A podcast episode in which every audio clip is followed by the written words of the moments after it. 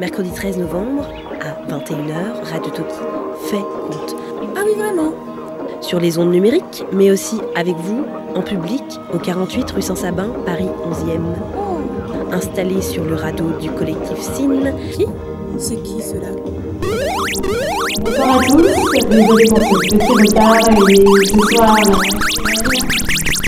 la de Radio Toki est contente.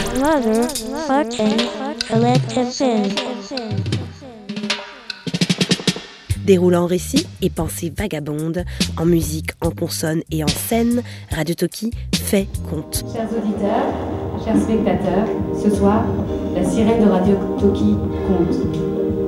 Elle nous conte des choses parfois compliquées. Les mots s'en mêlent et sa pensée se contorsionne. Elle nous raconte un voyage dans un monde qui se transforme inlassablement, celui-même où elle ondule ce soir joyeusement. Il était une fois, dans une grande ville dont on échappe, un jeune homme. Il était en pleine santé, avait travail, famille, amis. Cependant, il ne comprenait pas le monde dans lequel il vivait.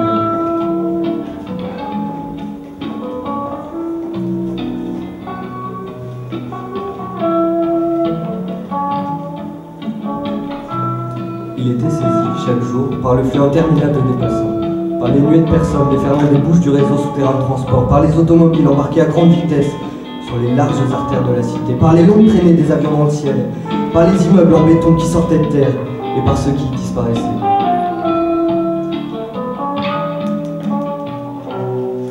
Il passait souvent par la gare, l'aéroport ou le port. Touristes avec leurs énormes valises et leurs oreillers, backpackers le sac au dos, les professionnels en transit, les migrants, politiques, climatiques, économiques.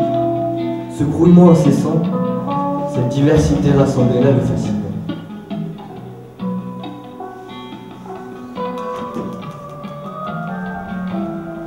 Tout est dans un flux continuel sur la Terre. Rien n'y garde une forme constante et arrêtée. Et nos affections qui s'attachent aux choses extérieures passent et changent nécessairement comme elles. Je le répète, tout est dans un flux continuel sur la Terre. Rien n'y garde une forme constante et arrêtée. Nos affections qui s'attachent aux choses extérieures passent et changent nécessairement comme elles. Qu'est-ce que je fais là? Pourquoi je reste en place alors que tout le monde bouge? C'est peut-être pour ça que j'y comprends rien. Il décida alors de se mettre en mouvement.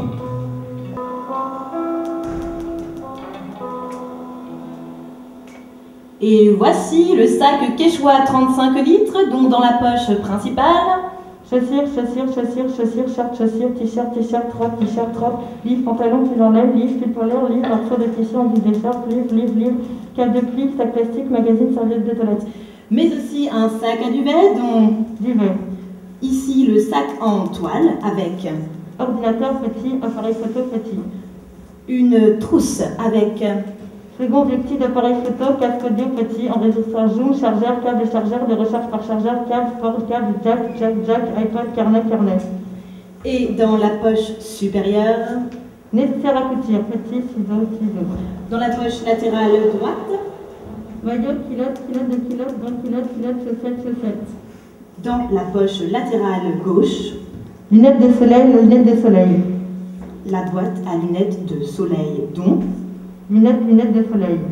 la trousse de toilette, dont Pansement, type, pansement, pansement, pansement, homéoplasmine, pansement, pansement, brosse à dents, préservatif, crème visage, rouge à lèvres, pince à épiler, préservatif, peau de vernis, mascara, crayon noir, préservatif, peau de crème solaire, préservatif, préservatif, préservatif, préservatif, collier, anti-inflammatoire, anti-inflammatoire, anti-inflammatoire, anti-inflammatoire, anti-inflammatoire, anti-inflammatoire, anti-inflammatoire, le sac congélation avec savon, le sac à main, dont Silf, silf, silf, stylo, silf, silf, silf, télé, silf, phone, silf, silf, silf, paquet, silf, silf, silf de chiffres, tabac, silf, silf, silf, silf, mode stylo, silf, silf, silf, silf, silf, silf. Mais encore le paquet de feuilles à rouler, donc.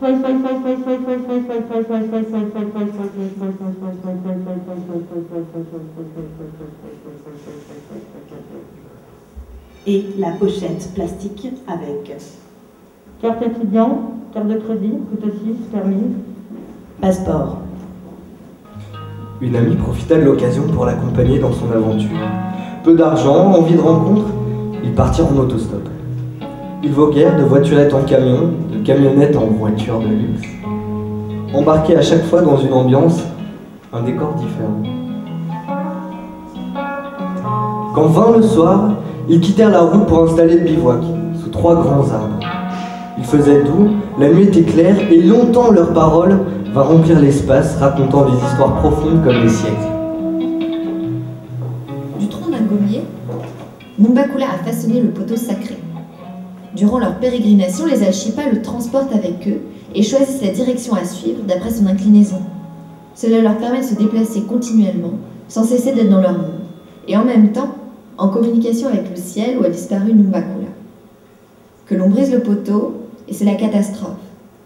C'est en quelque sorte la fin du monde, la régression vers le chaos. Le lendemain, ils continuèrent la route jusqu'à un large champ, surplombé de hautes montagnes, où devait avoir lieu une grande fête pendant trois jours.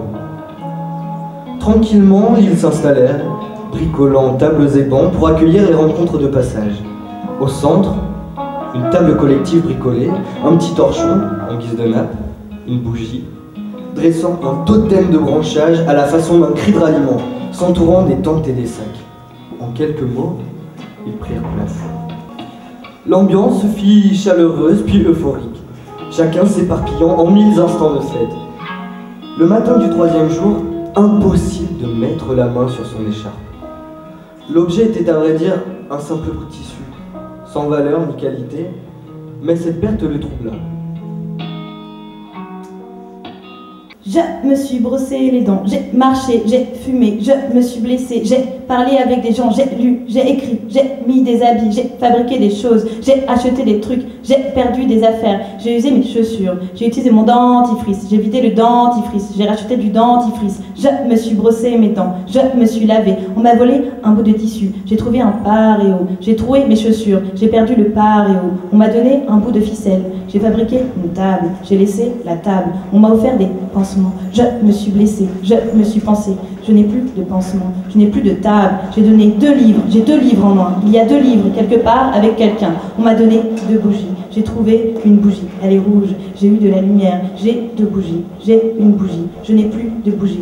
J'ai brûlé le tabac aussi. J'ai fumé des cigarettes. J'ai donné de la fumée. Je n'ai plus de tabac. J'ai acheté une longue robe noire. J'ai laissé deux robes, une grise, une bleue. J'ai acheté quatre enveloppes et quatre timbres. On m'a donné du papier cartonné. J'ai envoyé trois enveloppes et trois timbres. Et dedans, le papier cartonné.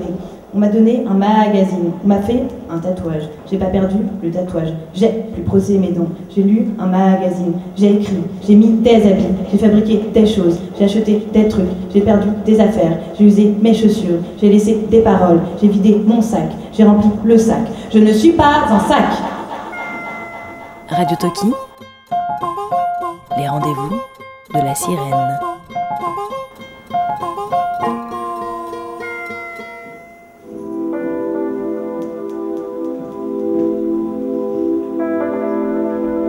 Pensant à son écharpe, il revivait sans se lasser la promenade avec sa mère au milieu des étalages du marchand de tissus.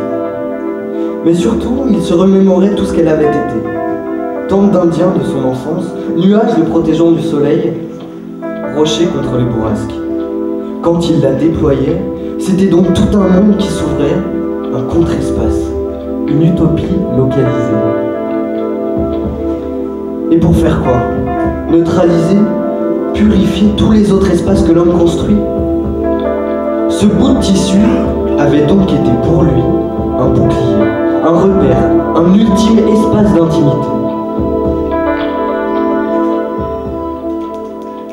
Ayant perdu les médiations qui fondaient leur existence sociale, c'est-à-dire une série ordinaire de choses et de personnes qui avaient un sens, terre, maison, village, ville, parents, biens, emploi et autres repères quotidiens, ces êtres en errance et en attente ne possèdent plus rien que leur vie nue.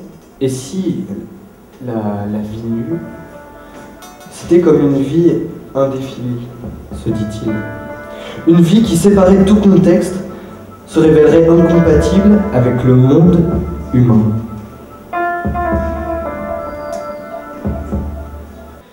Moi, j'ai trouvé une solution, lui dit-il un jour. Je n'emporte que les outils pour fabriquer, au fur et à mesure, les choses dont le besoin se fait sentir. Pourquoi s'encombrer d'objets fermés, déjà si chargés de sens? Plutôt que d'emporter une tente, un réchaud, une bassine, du gel douche et du shampoing, un tapis de sol, un duvet, je préfère emporter un couteau suisse, un briquet, de la ficelle, une grande bâche, une couverture du salon de Marseille, quelques vêtements et de quoi coudre. Non pas que tout cela prenne moins de volume, mais il me suffit de quelques morceaux de bois ramassés pour que la bâche devienne tente, toit ou même bassine, pour que le drap devienne parasol ou cabine de douche. Peut-être aussi que je devrais emprunter un plat, préparer à dîner. Une part d'inconnu viendra alors compléter tout. Écoutant ces belles paroles, il réfléchit alors à ce qui lui restait. Quelques vêtements, une boîte de souvenirs restée en ville et beaucoup de livres. Dans son petit sac auprès de lui, un couteau suisse. Dans sa poche, un téléphone qui lui permettait de faire des choses à distance, communiquer avec ses amis, famille, collègues, écouter de la musique, regarder des films, consulter le journal, réserver ses billets de train, déclarer ses impôts, gérer son argent, se renseigner sur tout type de sujet. Les débats allaient bon train pour déterminer si cette invention technologique était avilissante ou non. Il avait son avis à ce sujet. Cette boîte avait des pouvoirs apparentés à ceux de l'écharpe de son enfance. Elle était protéiforme. Elle était un monde entier, sans limite. Et à l'intérieur s'y logeait le sien. Tombé dans la boîte, l'apprentissage nous laisse la joie incandescente d'inventer. Feu, sommes-nous condamnés à devenir intelligents? Cette boîte qu'il mémorisait, communicante, intelligente, n'était-elle pas un matériau malléable à merci qu'il allégeait de toute matérialité superflue Il se concentra sur ses émotions, s'immergea dans le paysage, s'enivra de rencontres, se confondit dans le moment présent.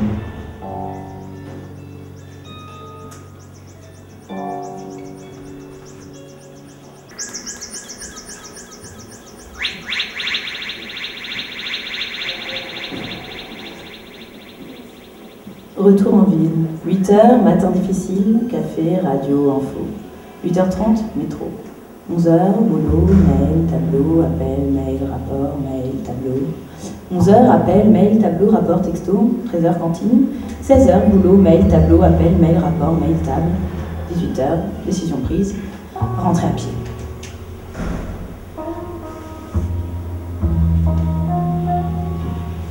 Le voyage l'avait transformé. Il avait vécu son existence avec un nouveau degré d'intensité. Disponible à la rencontre, le regard renouvelé face à toute situation née de l'ordinaire, qui, une fois mise à distance, se révélait belle ou comique. Il avait vécu entre les lignes, dans les interstices de la ville, saisissant les occasions qui s'y présentaient. Il repensait à cet ouvrier qu'il avait croisé sur les routes d'Europe, à lui qui voyageait seul, un sac plastique à la main, son téléphone et quelques bricoles à l'abri de l'ombre. Où allait-il? En France, espérait-il. Comment? Selon son plan, il rejoignait un ami qui l'emmènerait en bateau jusqu'à la côte et il travaillerait ensuite comme ouvrier dans les fabriques textiles du sentier. Les contradictions du monde lui sautaient aux yeux. La ville était en fait le lieu de ce paradoxe. D'une part, le monde est une ville. Le monde Contradiction. est une ville. C'est la métacité. Métacité en un mot. Virtuelle dont parle Paul Virilio. Virilio, des pauvres. euh, V-I-R-I-L-I. Une immense ville où travaillent les mêmes architectes, où se retrouvent Et les entreprises économiques et financières, les mêmes produits. D'autre part, la grande ville est un Le monde où se retrouvent toutes les contradictions et les conflits de la planète, les conséquences de l'écart grandissant entre les plus riches des riches et les plus pauvres des pauvres, le tiers-monde et le quart-monde, les diversités ethniques, religieuses et autres. Cette diversité renvoie à des inégalités criantes que traduit l'organisation de l'espace lorsque du Caire au Caracas apparaissent des, quartiers privés où on ne peut pénétrer qu'en déclinant son identité, ou même, comme aux États-Unis, des villes conçues pour la tranquillité des retraités fortunés. Uniformité d'une part, Diversité de l'autre. donc. Le monde-ville et la ville-monde Le monde-ville et la ville apparaissent comme liés, mais de façon contradictoire. Le monde-ville représente Alors l'idéal ville et l'idéologie de la globalisation. tensions historiques engendrées par ce système. C'est à l'articulation du monde vide et de la ville-monde que se situent ces zones vides et poreuses dont parle Philippe Vassy. Ces zones qui sont la face invisible de la mondialisation, ou tout de moins la, la face que nous ne pouvons, ne voulons et ne savons pas voir.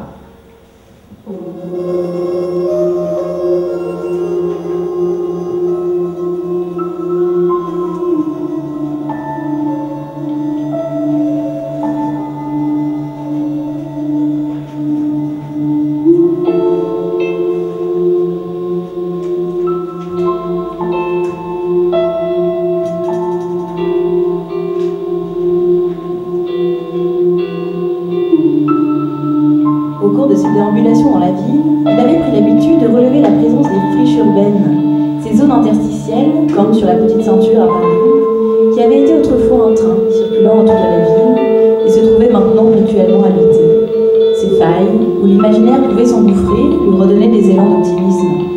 En bon intellectuel, il avait entendu la voix de Deleuze et Guattari lui parler de leur théorie des espaces lisses et striés. D'un côté se trouvait l'espace sédentaire du contrôle, un espace réglé par les lois et par des murs, entre lesquels on se déplace que d'un point fixe à un autre, et où l'errance et la dérive sont considérées comme inutiles. De l'autre, l'espace nomade des steppes, un espace où prime le chemin parcouru, où l'habitat se subordonne au parcours.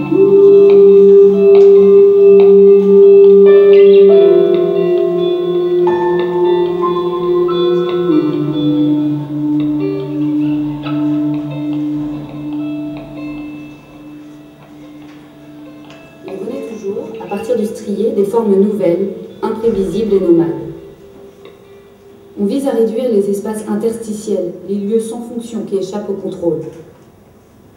En même temps, la ville est le lieu d'invention de nouveaux espaces intermédiaires ou de trajets obliques, de traversées vectorielles qui dessinent des itinéraires inédits. Il dériva ainsi jusqu'à la tombée du soir, consommant la ville à sa façon. Avec son téléphone, il prit des photos, nota des noms de lieux, attrapa des phrases en passant, comme tant d'autres autour de lui. Comme si un aveuglement caractérisait les pratiques organisatrices de la ville habitée. Les réseaux de ces écritures avançantes et croisées composent une histoire multiple, sans auteur ni spectateur, formée en fragments de trajectoire et en altération d'espace. Par rapport aux représentations, elle reste quotidiennement, indéfiniment autre. Et si dans cette ville bien agencée se tissait ainsi la trame d'un mythe, la trame d'un récit qui, bricolé à partir de tout ce qui nous entoure, nous fait finalement aspirer à autre chose et génère alors en nous le sentiment d'un manque. Et si ce manque, ce vide, était un terrain de jeu, un espace offert à la subjectivité. Pour habiter la ville contemporaine démythifiée, il faudrait donc se mettre en mouvement,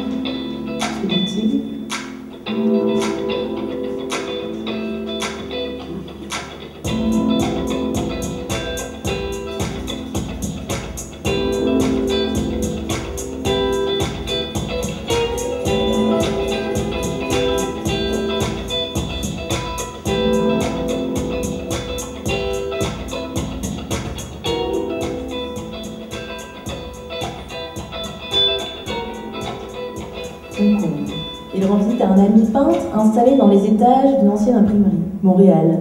Il travaille dans une usine de matelas transformés en bureaux, Paris. Il prend l'apéro dans un atelier d'artisans réhabilité en appartement. Belgrade, il écoute un concert de jazz sur le toit d'un ancien bâtiment du parti. Les lieux se chargent d'histoire multiples. La ville se transforme inlassablement, se dit-il.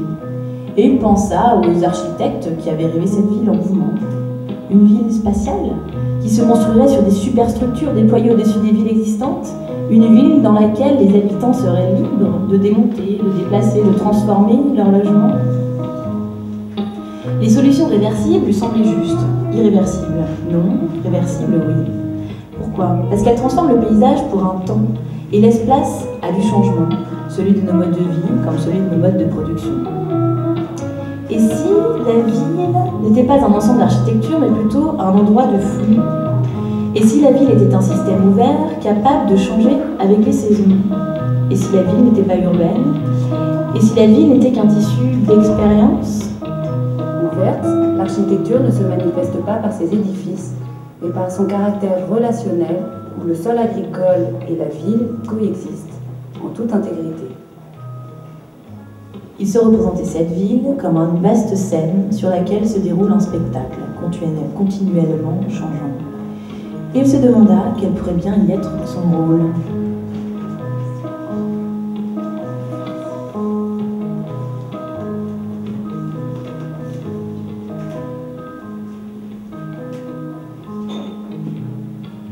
Le monde entier est un théâtre, et tout homme et femme n'en sont que des acteurs.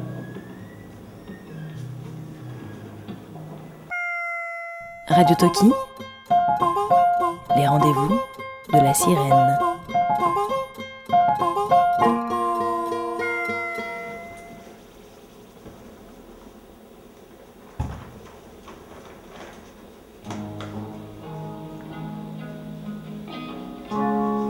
Maison traditionnelle japonaise. Sous les toitures, parois coulissantes de bois et papier, tatami, peu pas d'objet. L'espace est en mouvement, devient tantôt chambre, tantôt salle à manger. Un simple nécessaire à thé, placé entre quatre parois, transforme le lieu en salon de thé.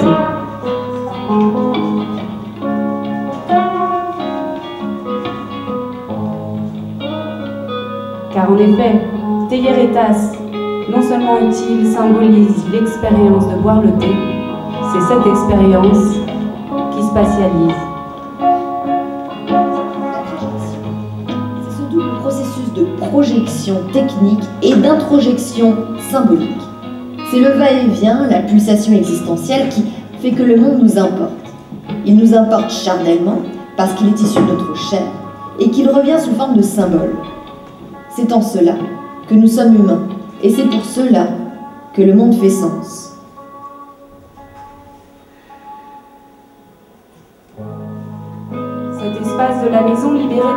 Cet espace vide, c'est un espace ouvert à tout un ensemble d'expériences singulières qui le requalifient. Il ne peut y avoir, il ne peut y avoir la moindre règle à cela. Abat le monde vil uniforme que je consomme passivement, se disait-il. Le monde, une continuité de nuances existentielles que chacun serait libre de vivre.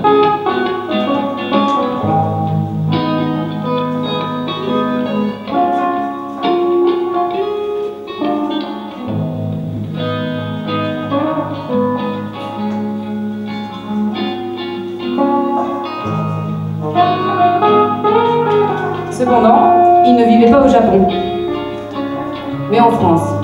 Alors que faire? Il y a des espaces qui n'existent que parce qu'on y fait aussi en France. Faire la fête, par exemple, transforme l'espace. Il raconte de nouvelles histoires. Salons, chambres, immeubles désaffectés deviennent temporairement une zone libre et autonome, centrée sur la rencontre, le laisser-aller, l'expérience sensible.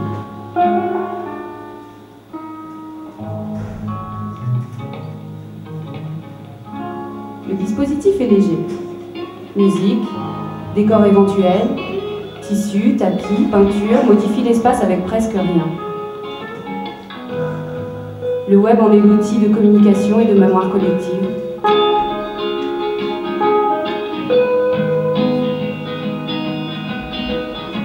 Libérer des espaces de fête. Ce serait alors une tactique pour poser un acte politique, pour revendiquer un idéal de vivre ensemble et d'être au monde. Celui d'une ville transculturelle.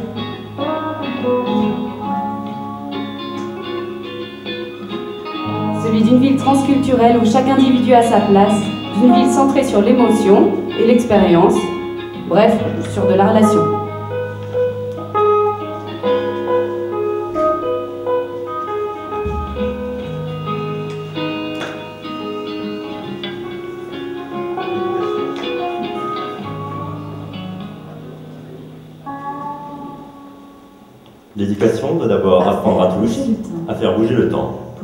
Pour sortir de l'éternel présent fixé par les images en mots. Et à faire bouger l'espace. Et à faire bouger l'espace. C'est-à-dire à bouger dans l'espace. À aller toujours y voir de plus près et à ne pas se nourrir exclusivement d'images et de messages. Il faut apprendre à sortir de soi, à sortir de son que c'est entourage. l'exigence d'universel qui relativise les cultures et non l'inverse. Il faut sortir du quant à soi culturaliste et promouvoir l'individu transculturel. Prenant de l'intérêt à cultures. Prenant de l'intérêt à tout. Salienne Ne à aucune Ne elles. s'aliène à aucune d'entre elles. Venu, le temps est venu. Le temps est Le venu. temps est Le venu. temps Le temps est est venu. Le temps est Le venu. temps est Le venu. temps est venu. De la nouvelle mobilité planétaire et d'un- d'une nouvelle utopie de l'éducation. Venu. Mais nous ne sommes qu'au début de cette nouvelle histoire. Qui sera longue et comme toujours.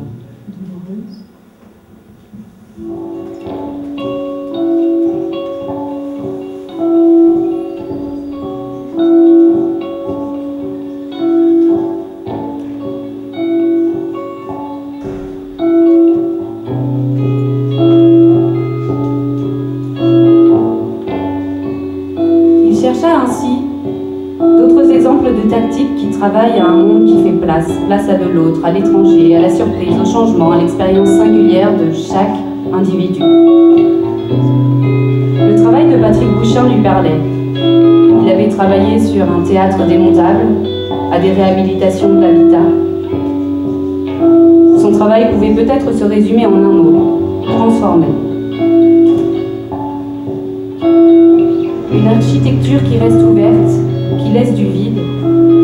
Voici l'objectif de Patrick Bouchin.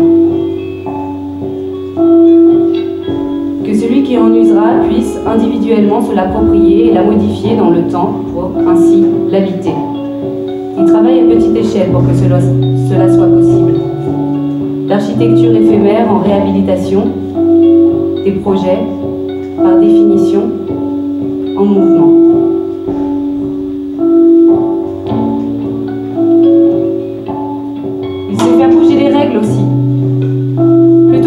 S'opposer frontalement un système entier, Patrick Bouchin, rusé, s'est au contraire approché des structures organisa- organisationnelles publiques. Il connaît le code par cœur et y décèle la moindre faille. Il cherche à faire évoluer ce qui n'est plus approprié. Chaque projet doit être confronté au code et le code au projet. Si le code des marchés publics n'est pas bon, il faut le faire évoluer. Et si certains articles du code ne sont pas applicables, il faut les retirer.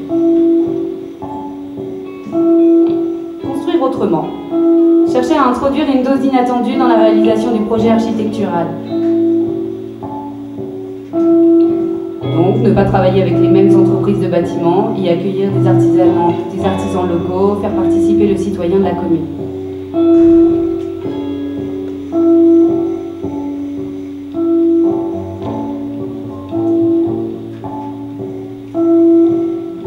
Construire, c'est en effet transformer un contexte.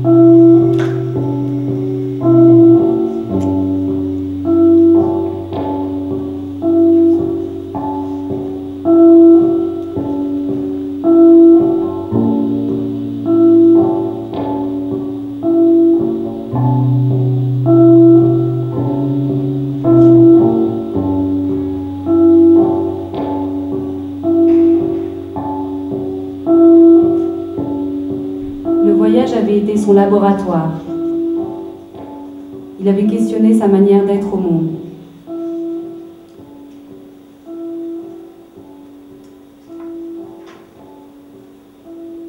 Il avait ouvert un espace de jeu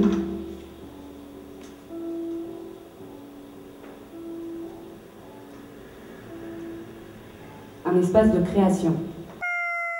Radio Toki, les rendez-vous de la sirène.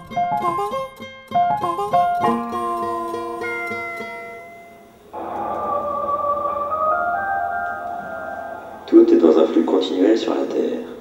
Rien n'y garde une forme constante et arrêtée, et nos affections qui s'attachent aux choses extérieures passent et changent nécessairement comme elles, je le répète,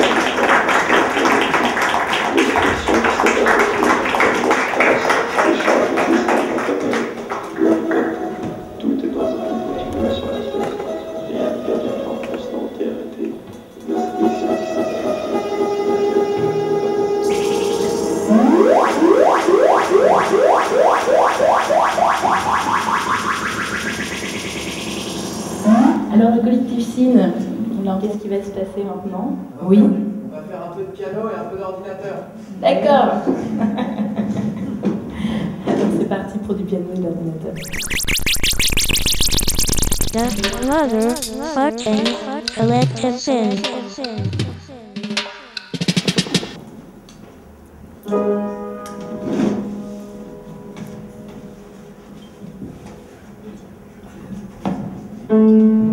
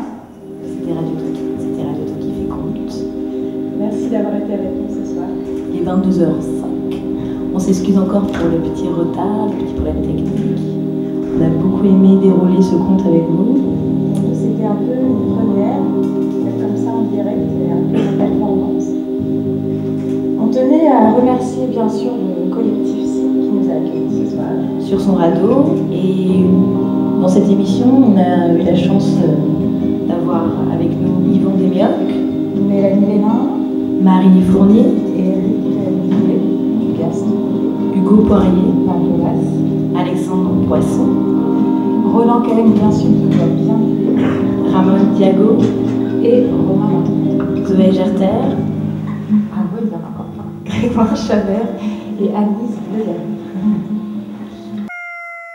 Radio Toki. sirène.